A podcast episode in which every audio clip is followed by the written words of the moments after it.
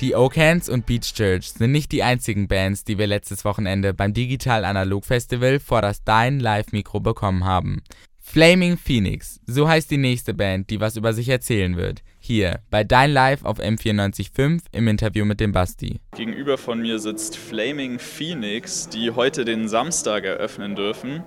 Ihr seid ja bestimmt schon ein bisschen rumgekommen. Was war denn bis jetzt so die eindrucksvollste Location oder wo ihr euch dachtet, okay, das ist richtig geil hier zu spielen?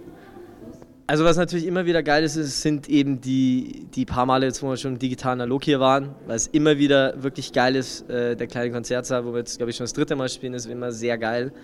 Und dann eben so, so grundsätzliche tolle Sachen. Wir haben jetzt schon ein paar Mal bei uns in pro Ort, jetzt ja Bürgerfest, ist leider dieses Jahr ausgefallen wegen Corona.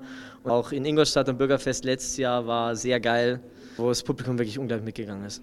Und wenn du halt merkst, du bist wirklich in so einem Tunnel, wo du Vollgas einfach reingehst und nach eineinhalb bis zwei Stunden rausgehst und einfach komplett fertig bist, aber einfach alles gespürt hast, was es so an Emotionen gibt, das ist einfach überwältigend.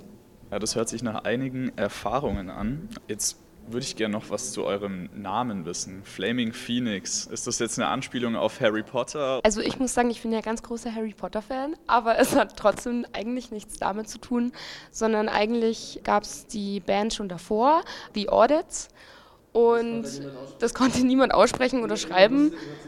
Also ich bin erst später dazu gekommen und als wir dann uns quasi so gefunden haben, haben wir uns dann entschieden, diesen Namen zu wählen, einfach quasi wie der Phönix aus der Asche, der quasi zu einem zu einer neuen Band emporsteigt und da einfach ein neues Konzept draus gemacht. Ich habe noch immer die CD von Tenacious D daheim mit The Rise of the Phoenix drauf und darum schreiben wir es halt mit Phoenix mit F-E-N-I-X. Was würdet ihr sagen, welche Band hatte den meisten Einfluss auf euch?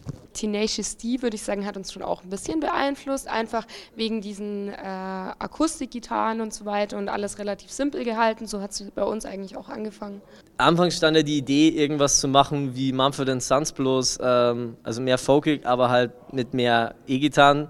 Das haben die dann irgendwann spä später selber gemacht.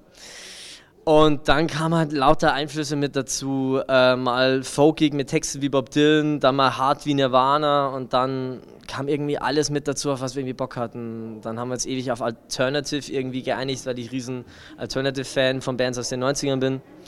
Und jetzt würde ich halt sagen, ein bisschen Manfred Sons, ein bisschen auch ein paar Nirvana-Einflüsse von bestimmten, von den Auftritten her ist es äh, auch sehr von Tenacious D inspiriert ja, also es ist halt von allem irgendwie was mit drin. Ja, dann vielen, vielen Dank euch auf jeden Fall, dass ihr heute da seid. Ich wünsche euch alles, alles Gute und danke für das Interview. Das waren Flaming Phoenix im Interview mit dem Basti. Wir hören jetzt gleich einmal rein in ihren Song Immortal Friday hier bei Dein Live auf M945.